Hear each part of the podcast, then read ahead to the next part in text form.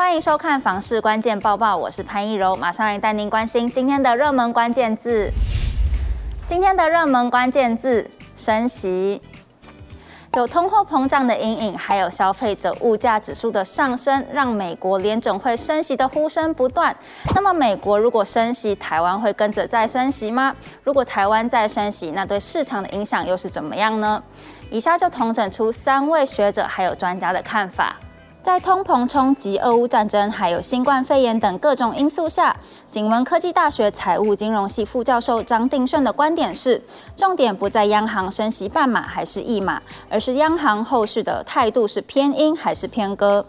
如果偏鹰，想买房的民众要面对比较高的利率负担；而更严重的状况是面对金融紧缩，拿不到预期的贷款成数。如果偏鸽，想买房的民众就可以稍微喘口气，但是大家的荷包就要小心了。如果政府在因应新的经济变局没有处置得宜，让经济走向衰退。建商胡伟良表示，这样的危机情况下，预售屋会受到营造成本的限制，房价不会下修，但是续涨不易，交易量会减少。而这个时候会是买中古屋作为长期投资的好时机。消基会房屋委员会的张新民也提出看法，因为房地产价量的数据会有时间落差性，主要还是要观察六月中旬央行的升息态度和打炒房的政策走向。他推估观望的低延性买盘也要到六月下旬或是七月才可能出现。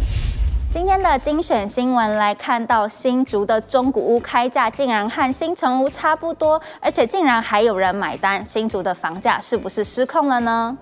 全球居不动产情报室总监陈秉诚认为，新竹可以说是强者恒强，就算房市进入变动期，还是无法动摇卖方的信心。那么后续新竹的房价还会持续失控吗？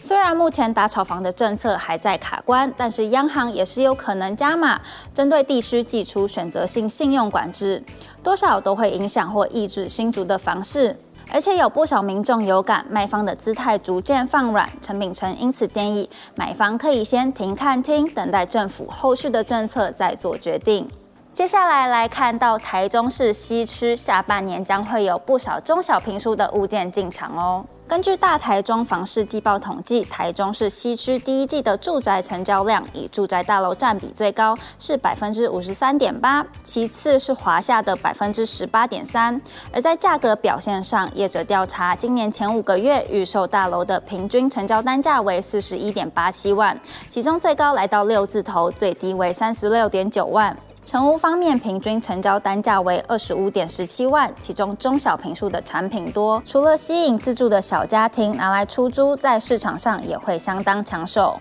最后来看到台东的一间两层楼透天，有看屋客竟然一看到房子就掉头走人，到底是怎么一回事呢？原来是因为这间透天的格局比较特别，一进门的正前方就是楼梯。会这样是因为原本屋主是打算将楼梯设计在侧边，但是因为旁边的土地为公有地，所以无法兴建。不过委托销售的资深业务表示，即使这样，还是有很多人有兴趣来看房子，也有人考虑拿来做店面、开咖啡厅。餐饮店，加上旁边的绿地，风景也非常漂亮。屋子本身使用的建材也都很不错，因此这样的格局设计能不能接受，只能说见仁见智了。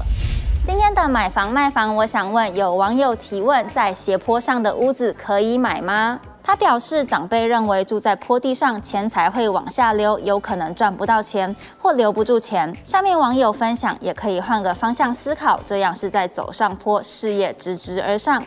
也有网友提出实际面的想法，斜坡要注意交通安全的问题，出入有没有安全死角，或是路上的车子有没有撞进来的可能性。如果你喜欢今天的影片，不要忘记按赞、订阅、分享，还有开启小铃铛，也不要忘记点开下方资讯栏的链接，了解更多新闻内容。